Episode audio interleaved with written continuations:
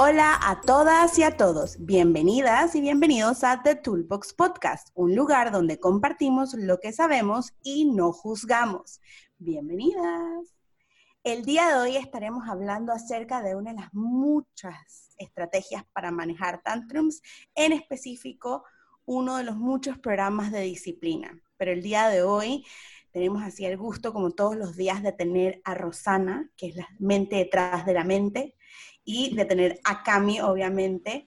Y ella es la experta en lo que vamos a hablar el día de hoy, que vamos a hablar acerca de la disciplina consciente y cómo este programa de disciplina nos ayudará a todas y a todos a manejar esos momentos de tantrums en nuestros pequeños. Hola, soy yo, Camila. Em, sí, hoy vamos a hablar de disciplina consciente. Yo les voy a hablar más de, la teoría y de cómo aplicarlo en casa. Y bueno, Rosana les va a hablar más de la parte del cerebro, que esa es su expertise. Oh, sí, y de la almendra hermosa que vive ahí adentro. Exacto. Hola a todos, aquí Rosana. Pero bueno, yo dejo que Camila empiece y ya después me escucharán otra vez. Bueno, eh, lo primero que, tenemos que hablar es qué es la disciplina consciente. Muchos, muchos papás hoy en día tratan de buscar programas diferentes que pueden utilizar en casa y no solo papás, sino las mismas escuelas, kinders, todo lado, para poder ayudar al niño a entender sus emociones, conocerse como sí mismo, entender sus reacciones hacia ciertas situaciones. Y la disciplina consciente es una manera de ayudarlos durante este proceso. Em, esto empieza desde que son bebés chiquititos, recién nacidos prácticamente, eh, porque tiene mucho que ver también en la reacción de uno. Porque acuérdense que nosotros somos como los espejos de, los niños. Entonces, al ser nosotros conscientes de nuestras reacciones y nuestras emociones, les estamos empezando a enseñar a los niños cómo reaccionar y cómo cómo demostrar eh, sus, sus, emociones de una manera positiva. Entonces, tiene mucha relación la, la disciplina consciente a la disciplina positiva, pero la disciplina consciente trabaja mucho lo que es el cerebro y el funcionamiento del cerebro. Entonces, por eso se llama consciente, porque tratamos de que el niño entienda a, qué extremo está llegando o cómo, cómo utilizar sus herramientas para poder reaccionar de una manera de acuerdo a la situación. Entonces estamos concientizando al niño de eh, sus emociones. Entonces por eso se llama consciente. ¿Sí, Mariana? Yo tengo una pregunta. En este proceso, el padre, el cuidador primario, la cuidadora primaria, la facilitadora, el facilitador, ¿está también siendo consciente de sus propias emociones? Totalmente, totalmente. Y por eso dije desde un principio que uno tiene que estar eh, total, eh, anuente a cómo está reaccionando, a, las palabras que está utilizando, porque la disciplina consciente no es solo la reacción, sino todo lo que conlleva. O sea, las frases que estás utilizando, eh, el, contacto físico que estás utilizando hacia el niño, em, la manera de respirar, la, la, reacción, em, las, ¿cómo se llama? Los rasgos faciales. el lenguaje no verbal. Exacto, exacto. Todo tiene que ver con, la disciplina consciente. Entonces, sí, Rosana tiene algo que decir. Em, sí, o sea, la idea, esto es algo que se está utilizando muchísimo y se ha creado, no se ha creado, sino como que se está, valga la redundancia, está, la gente está más consciente de que tenemos un cerebro y lo podemos usar. Entonces, y más que tenemos un cerebro lo podemos usar, sino que tenemos que entender cómo funciona y cómo nosotros estamos en control de nuestro, de nuestro cerebro para lograr cambiar esas reacciones, esas emociones y tomar un poquito más de control sobre, sobre cómo estamos eh, relacionándonos con nuestro mundo externo e interno. Exacto, y cuando somos más chiquititos vamos a perder ese control un poquito más fácil. Ya con la edad, con, con, tiempo, empezamos a aprender cómo controlar esas emociones, como cualquier, eh, cualquier skill, cualquier hábito es aprendido. Uno tiene que pasar por práctica y para, pasar por muchas, eh, mucho trial and error para poder saber qué es lo que sirve para uno y cómo utilizarlo eventualmente de una manera eh, eficiente o, eficaz. O, Entonces, sí es importante entender de que esto no es algo que van a utilizar de un día a otro. Sí es bueno estar estudiando y investigando y, buscando diferentes maneras cómo aplicarlo en casa. O sea, esta, esta, lo que hoy vamos a hablar es muy general. Es cosas muy puntuales que pueden utilizar en casa ahorita, pero sí les quiero hacer saber de que va a tomar tiempo, no, no va a ser milagroso, toma tiempo, como todo lo que siempre hemos dicho, quieren que sus hijos aprendan, enséñeles constantemente mucha práctica para que eventualmente ellos se vuelvan expertos en estas herramientas, en eh, estos programas. Digamos. Exacto, estas nuevas herramientas que van a ir adquiriendo. Siento que este, esta estrategia o este programa de disciplina es un programa que es de dos vías. El adulto, la adulta aprende acerca de ellos mismos, acerca de cómo ellos reaccionan y los niños también aprenden de cómo manejar esas emociones, cómo sentirlas, las emociones y cómo también autorregularse. Por eso es que amo esto, me encanta. Totalmente, totalmente. Y bueno, y, normalmente lo que uno vería en un tantrum o en un momento de, estrés del niño es, y estos son niños más chiquititos, estoy hablando de niños de entre del 0 a los 4, 5 años. Van a tirarse al piso, van a hacer pataletas, los brazos empiezan a moverse para todos lados, patalean con los pies, gritos, llanto. Eh, falta de control de cuerpo, básicamente. Entonces, mucho... exacto. Mucho, mucho, mucha frustración se está demostrando.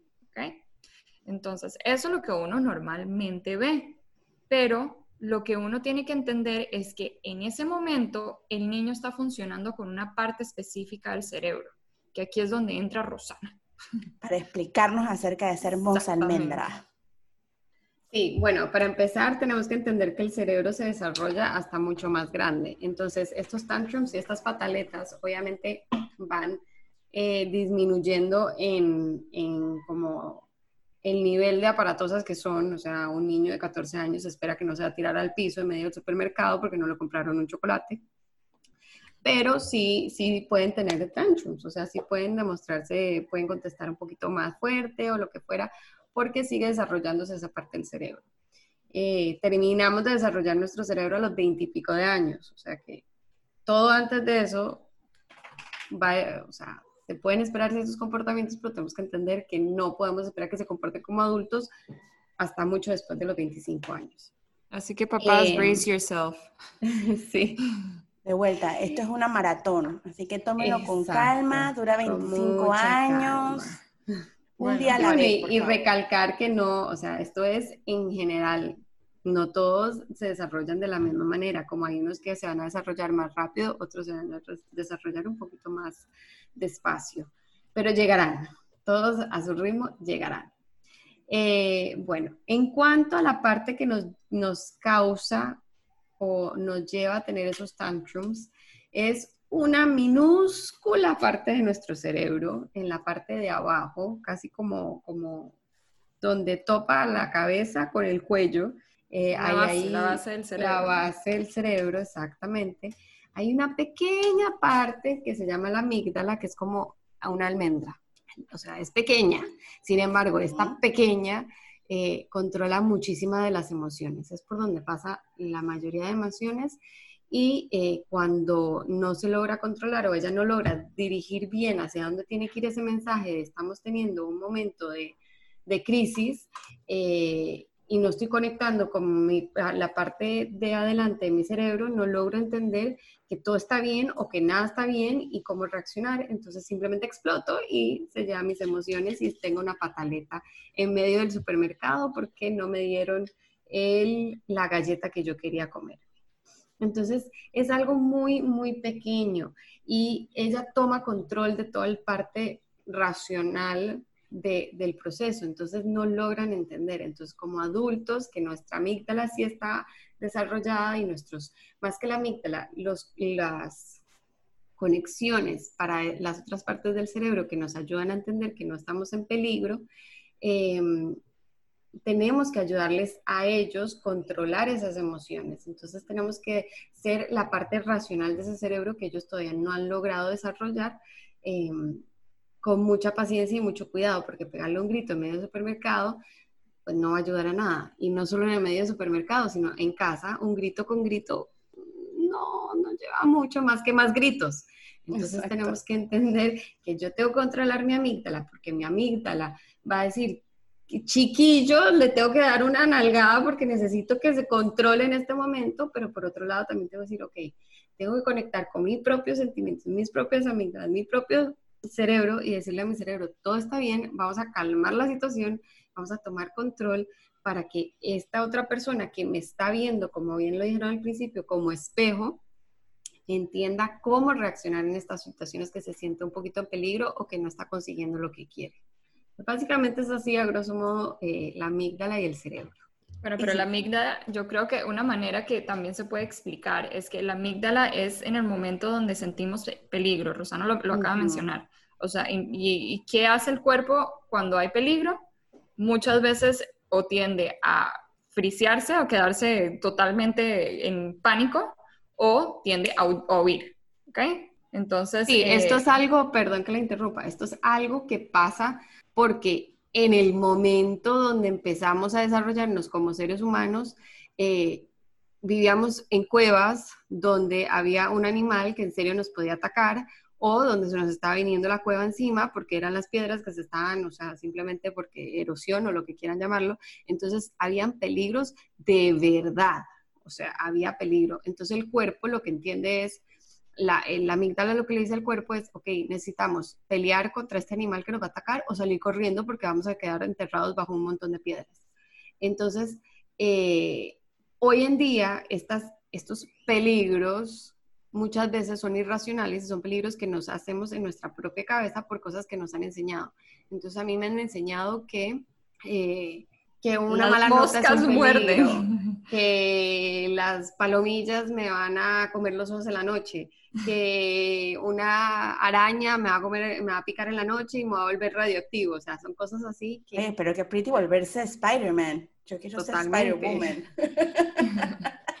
pero son peligros irracionales, entonces encima un niño que por sí tiene el, el cerebro subdesarrollado por procesos normales del cuerpo, y tiene estos miedos irracionales, obviamente sus expresiones y sus reacciones van a ser masivas.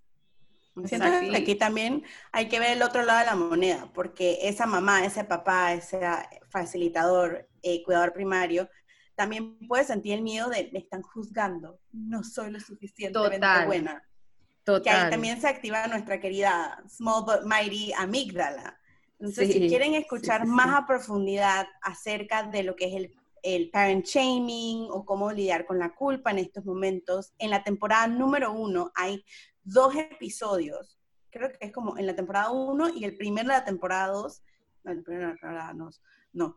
En las los dos están en la temporada uno, los pueden ir a escuchar, ya nos están escuchando aquí, solo echen para atrás un poquito y lo van a encontrar. Y recuerden, si no les pagan los pañales, si no les pagan la comida, esas palabras les va a entrar por un oído, por favor, y que les salga por el ojito del culete. ¿Ok? Porque si no aportan, esas palabras tampoco. Exacto. Bueno, entonces ya conociendo un poquito del cerebro y, sus partes, eh, entonces lo que queremos hacer es que el niño entre en razón.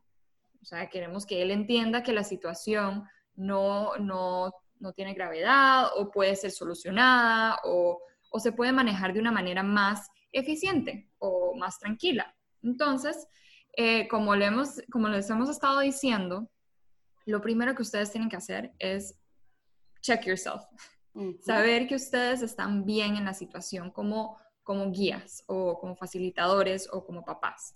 Entonces, primero que todo, ustedes tienen que estar presentes, estén siempre lo hemos dicho, quiten pantallas, olvídense de lo que estaban haciendo, si estaban trabajando, el trabajo paró en ese momento. No es que va a parar por tres horas, pero sí va a parar por unos minutos. Em, si están cocinando, la cocina puede esperar. O sea, estén presentes físicamente como emocionalmente en la situación. Después tienen que mantener la calma. Y eso yo creo que lo acabamos de mencionar. Si ellos están gritando y ustedes empiezan a gritar, la situación va a escalar y va a empeorar. Entonces ustedes tienen que mantener la calma. ¿Cómo pueden mantener la calma? Herramientas sencillas como respirar. Respirar. La respiración siempre es algo muy, muy importante. Pueden tomar agua. El agua también ayuda con ese proceso de, de calmar. Y Rosana tiene otra manera de calmar. No, no tengo otra manera de calmar, sino explicarle la ciencia de por qué el respirar. Como les dije, cuando empieza la amígdala a, volverse loca y decirles estamos en peligro, estamos en peligro, estamos en peligro, eh, lo que hace es que el oxígeno, la adrenalina, se lo manda a los, los músculos o los órganos, que, a, los músculos o las partes del cuerpo que necesitamos para pelear o huir. Entonces, básicamente se lo está mandando al corazón para que dispare más rápido, para que podamos correr más rápido, a los brazos para pelear y a las piernas para correr. Y entonces el cerebro se queda sin oxígeno, el cerebro sin, o sea, con bajo niveles de oxígeno, no se va a quedar sin oxígeno. No se van a eh, desmayar. no literalmente se van a desmayar. Se van a desmayar, ya no van a poder funcionar, chao, se fueron ya. Los recursos de oxígeno no se están direccionando hacia el cerebro, sino hacia el cuerpo. Entonces, el cuerpo, el cerebro necesita oxígeno para pensar racionalmente. Entonces, por eso uno ve que cuando uno tiene una emoción muy fuerte, empieza a respirar muy profundo, muy, como muy agitado. Y entonces la gente que está llorando tampoco puede. Entonces, como que no tienen oxígeno y uno les dice, respire, pero uno le dice como, como innato, porque uno se lo decía chiquitito, respire para que se calme, pero uno no entiende por qué al respirar profundo por la nariz y después botar por la boca, lo que estamos haciendo es que estamos mandando más oxígeno para que logre redireccionar otra vez al cerebro y el cerebro logre entender, ok, uff, es hora de calmarlos, todo está bien. Y por eso al principio es, y no, y uno no puede al principio, pero ya después van a ver y llega un punto donde uno hace como, y como que un respiro de alivio y ya ahí logramos estabilizarnos nuevamente y empezamos otra vez en el proceso de ya poder racionalizar lo que está pasando. Y entonces yo creo que, sorry, Marian quería decir algo. Que como hemos dicho, no, no, es que Cami es la experta aquí, entonces hay que escucharla a ella.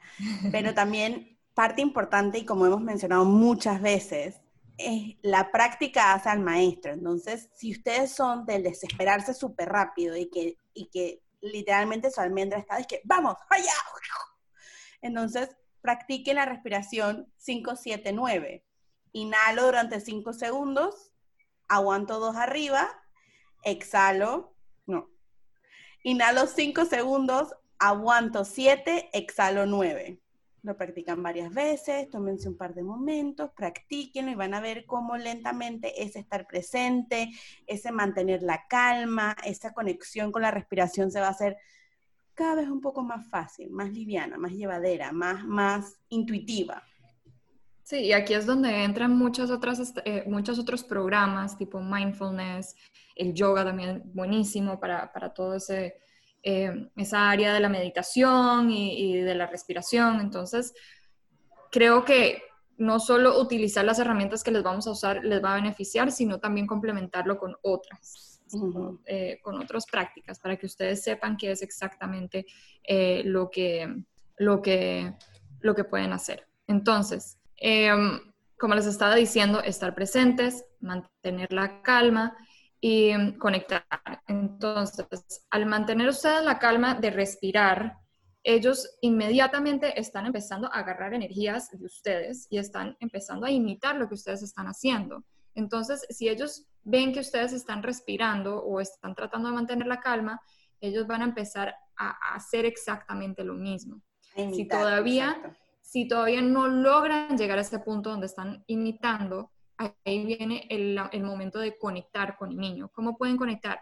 Solo un simple tacto al brazo o tratando de darle la mano, tratando de agarrarle la mano, eh, porque eso ya le va ayudar al niño tranquilizarse. Cuando tenga ese contacto físico con el adulto, eso le va a ayudar. Ustedes siempre han visto los niños con, con tantrum que empiezan a tirar los brazos a los papás como diciendo, abrázame, agárrame, agárrame. Es porque están buscando ese contacto físico, alguien que los ayude a mantener la calma a ellos porque todavía no son capaces de hacerlo solos. Entonces, eh, como también hay otros niños que pierden totalmente la noción y no son capaces de conectar.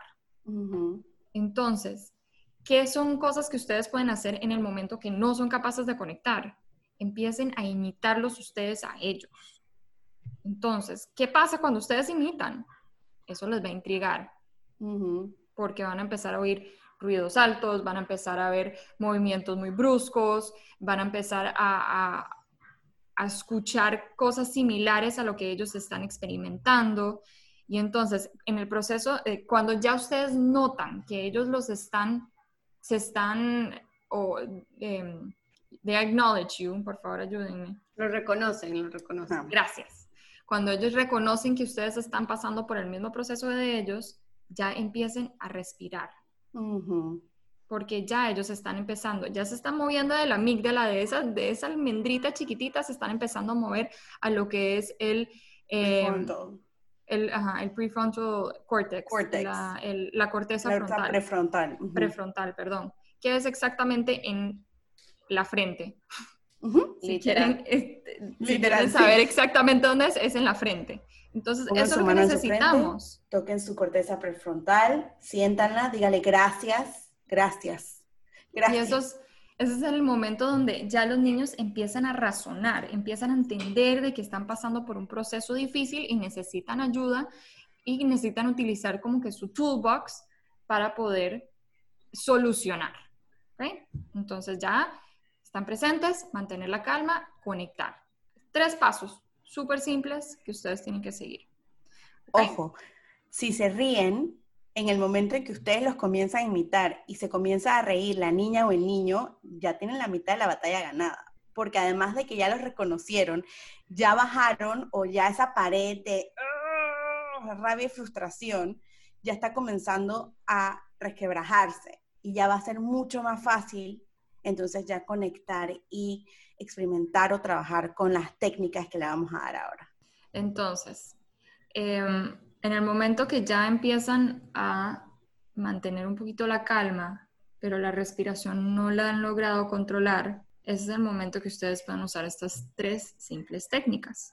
¿okay? Estos son em, ejercicios que utiliza eh, la, eh, la disciplina consciente, pero hay millones de millones de millones de maneras que pueden respirar los niños. ¿okay? El primero se llama el globo tan simple como eso, es un globo. Ustedes están inflando un globo. Entonces, ¿por qué utilizamos eh, imágenes o referencias tan, tan divertidas? Porque eso le ayuda al niño no solo acordarse de la, de la estrategia, sino utilizarlo de una manera más divertida, hacerlo de una manera más divertida. Entonces, se ponen las manos en la cabeza, interlazan los dedos, se lo ponen en la cabeza y entonces van a inflar como si fuera un globo. Respiran hondo, las manos suben hasta arriba como si estuvieran inflando el globo y después, en el momento que ya van a exhalar, soplan como si fueran, como si fuera el serio el globo. El sonido al exhalar, exhalar se dice, ¿verdad? Sí. Em, ya les está haciendo, lo están haciendo divertido, ya les están llamando la atención a los niños. Entonces, inmediatamente ellos van a empezar a como que tranquilizarse más porque están viendo la situación no como un peligro, sino como algo divertido. ¿Ok? Entonces, por eso es buenísimo utilizar sonidos así. Si no han logrado llegar al punto del sonido, entonces solo exhalan normal, soplando para afuera. ¿Ok? Este es el momento de practicar Así que tú, mamá, papá, persona que está del otro lado escuchando esto, vamos a hacerlo juntos. Aquí estoy yo para ti y estamos todas para ustedes. Vas a entrelazar tus manos, como dijo Cami, y las vas a poner en la parte de arriba de tu cabeza. Y vas a tomar una inhalación súper grande para llenar ese globo súper gordo y grandote. ¿Lista? ¿Listo? Y entonces lo vas a dejar salir con un sonido súper divertido. ¿Te sientes mejor, ah? Ah, ven que sí funciona. Y de hecho, yo en la escuela esto lo utilizo cuando noto que mis niños no están poniendo mucha atención, cuando están muy exaltados después del parque o después de una actividad o algo así. Estos también son herramientas que ustedes pueden utilizar para volver a traer al niño al presente. ¿Ok? Entonces, esa es la número uno. La número dos se llama, se llama llave de agua. Tan simple como eso, van a ser como una llave de agua. Entonces, van a estirar los brazos enfrente de ustedes, los estiran completamente con las palmas abiertas. Y entonces, en el momento que ustedes inhalan, van a estripar los puños lo más duro, lo más duro posible, porque ¿qué está pasando? La sensación de estripar o de, de hacer los puños fuertes les está enseñando al niño cómo se sienten en el momento del estrés. Cuando uno está estresado, todo el cuerpo se tensa, todo, todo, todo, el cuerpo, hasta la cara se tensa. Entonces, en el momento que ustedes inhalan y tensan los puños, traten de tensar el resto del cuerpo. Eso ya le va a ayudar al niño a entender de que su, de, que su cuerpo está tenso. Entonces, tensan los, eh, cierran los puños al inhalar, con los brazos enfrente, y después ya cuando vayan a exhalar, abren los puños y se relajan completamente y bajan las manos para, hacia, hacia los lados. Ya el cuerpo se relajó. Entonces, esto no es una manera no solo de respirar, sino de enseñarles cómo el cuerpo funciona. O sea, ya ellos empiezan a concientizarse de que sus músculos, sus brazos, sus, sus manos, todo tiene parte de el proceso de relajación. ¿Ok? Entonces, esa es la técnica número dos. Vamos a practicar. Sí. ¿Lista? ¿Listo? Ok. Estiro mis brazos hacia adelante. Inhalo profundo y aprieto esos puños fuerte, fuerte, fuerte. Tenso hombros, tenso espalda, tenso culete, nalguita, todo, todo, todo. Siento, lo siento todo. Y cuando exhalo, bajan brazos, sueltan hombros, sueltan nalguitas y sienten la relajación, ¿ok? Esto es importante para ustedes también, adultos y adultas. Primero practiquen ustedes para que entonces puedan ser buenos espejos para los pequeños y las pequeñas. Y bueno, el último es un poquito difícil de explicar por aquí, pero se llama STAR en inglés, estrella, y es más que todo por las siglas, o sea, las, las, que, las letras que están en la, en la palabra STAR. Entonces, STAR es S de stop o de parar, em, T de take a deep breath, de respirar profundo, and relax y relajarse. Simple respiración. Para, respiran profundo y se relajan no hay, no hay referencia física, no hay movimiento físico, no, no, no, van a tener, no es tan dinámico como los otros dos, pero es muy útil porque en el momento que ellos están en su momento de estrés, le enseñan una estrella, puede ser un dibujo, puede ser una foto, lo que sea, y ellos inmediatamente van a tener la referencia de que, ok, tengo que respirar, tengo que hacer esto para poder relajarme. Entonces, eh, son maneras que ustedes pueden hacerlo en casa para tranquilizar a los niños. Esto ha sido genial. Qué buenas estrategias. ¿Se dan cuenta? Estamos aquí para ustedes. Somos parte de su comunidad. Queremos apoyarlas y apoyarlos. Bueno, y quiero sí decir una cosa más de todo el proceso de, ayudar al niño. Em, en este proceso también hay que enseñarles a verbalizar qué es lo que sienten. A veces no entienden exactamente qué es lo que están sintiendo.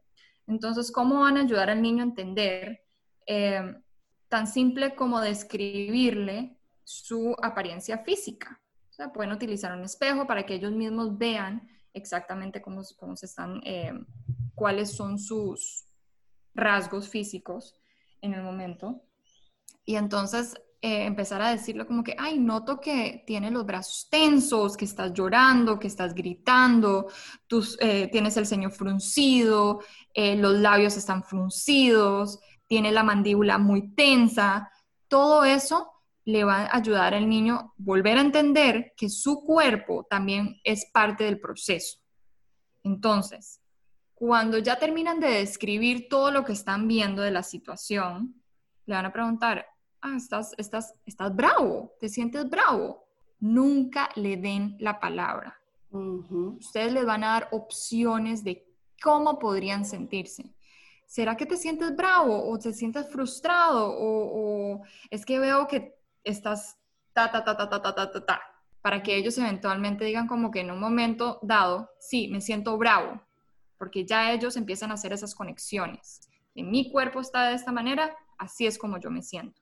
Estoy llorando, me siento triste. Estoy tenso, me siento frustrado. Estoy riéndome, estoy feliz. O sea, ya ellos empiezan a hacer esas conexiones. ¿Ok? Entonces, ya eventualmente cuando ya ellos logran expresar el sentimiento, entonces sí pueden ayudar. Ok, sí, noto que estás bravo, vamos a utilizar el globo para poder tranquilizarte y hablar cómo poder solucionar el problema. ¿Ok? ¿Algo más, mujeres? No, me encanta. I love it. Teacher Marianne supports this. Concise, sweet, efectivo. Genial. Si, quieren oír más de, del tema de disciplina consciente, pueden entrar a la página de ellos. Eh, en la página de ellos también tienen muchas herramientas para papás como para profesores. y, y, vayan a YouTube y busquen a Dr. Becky Bailey, eh, que es la genia detrás de toda esta filosofía, estudios. O sea, ella tiene años de años estudiando el cerebro del niño y de cómo utilizarlo o ayudar al niño. Entonces, eh, les recomiendo que vayan a buscar, investigar, educarse. Educarse, la herramienta más importante que todos tenemos a nuestra disposición. Yes. Y dato curioso, de, Disciplina Consciente acaba de recibir el Castle Selected Program Designation, que es como un badge o una estrellita de oro, por así decirlo, por ser uno de los mejores o de poder meet o encontrar esos, aquí los dicen como eh, Highest Designation of Evidence-Based Programs, o sea, como programas basados en evidencia que tienen la ciencia detrás de ellos, que llegan a obtener esta estrellita de oro como parte de su reconocimiento como un programa positivo para lo que es el aprendizaje de inteligencia emocional en las escuelas. Qué bueno, qué éxito. Así que ya saben, si quieren saber más, nos quieren contactar, nos pueden encontrar en Instagram como arroba the toolboxpty o si nos quieres dejar tu historia, nos quieres comentar, nos quieres preguntar, lo que sea, nos puedes escribir a gmail.com y aquí estaremos para ti. Chao, nos escuchamos la próxima. Chao. Bye.